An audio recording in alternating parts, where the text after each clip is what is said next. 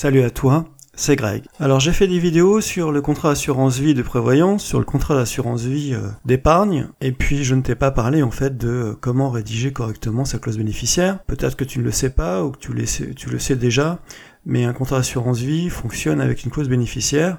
Si cette clause bénéficiaire est mal libellée, ça posera beaucoup de problèmes pour la succession, ou en tout cas pour les personnes qui seraient bénéficiaires. Alors c'est quoi un bénéficiaire? Eh bien, en fait, tu as un contrat d'assurance vie sur ce contrat d'assurance vie, tu as mis des sous et puis tu as désigné euh, une ou plusieurs personnes, voire même aussi une association, pourquoi pas, euh, qui, lors de ton décès, touchera les fonds. Donc, cette personne physique ou morale sera désignée comme bénéficiaire et pour qu'elle puisse toucher les fonds de façon euh, sereine, on va dire sans, sans aucun souci juridique, eh bien il faut rédiger, il faut que tu rédiges correctement cette clause bénéficiaire je vais te donner quelques éléments, je ne vais pas rentrer dans le détail parce qu'après on est euh, dans la complication et puis euh, au, niveau audio, je ne sais pas vraiment si c'est compréhensible, mais dans, dans, tous les cas, je vais te donner quelques pistes. La première piste, euh, le B à bas pour rédiger une clause bénéficiaire, si par exemple tu veux donner ce contrat à une personne, c'est d'indiquer son nom, son prénom, sa date de naissance et son lieu de naissance. Évidemment, être sûr de ce qu'on marque, surtout pour la date de naissance et le lieu de naissance, parce que des homonymes, ça existe.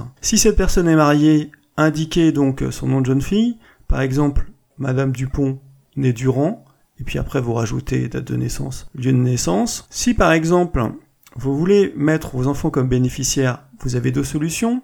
Soit la première en mettant nom, prénom, date de naissance, lieu de naissance, et un pourcentage de répartition qui sera de 100% si vous avez plusieurs enfants, par exemple 50% à la première fille, 50% donc au premier fils, égale 100%. Est-ce que tu vois ce que je veux dire? Tu as aussi une autre solution en termes de rédaction en ce qui concerne tes enfants, c'est ce qu'on appelle une clause standard qui reprend la représentation à mes enfants vivants ou représentés et tu concluras à défaut à mes héritiers. Pourquoi conclure à défaut à mes héritiers? Parce que euh, les gens peuvent prédécéder euh, et ça permettra fiscalement en fait que l'argent de ton assurance vie ne soit pas requalifié dans la succession classique et les bénéficiaires qui seront à mes héritiers pourront profiter donc de l'exonération logiquement totale de cet argent, donc ne pas payer d'impôts supplémentaires. Alors d'autres cas évidemment sont possibles, mais là je ne vais pas t'en parler.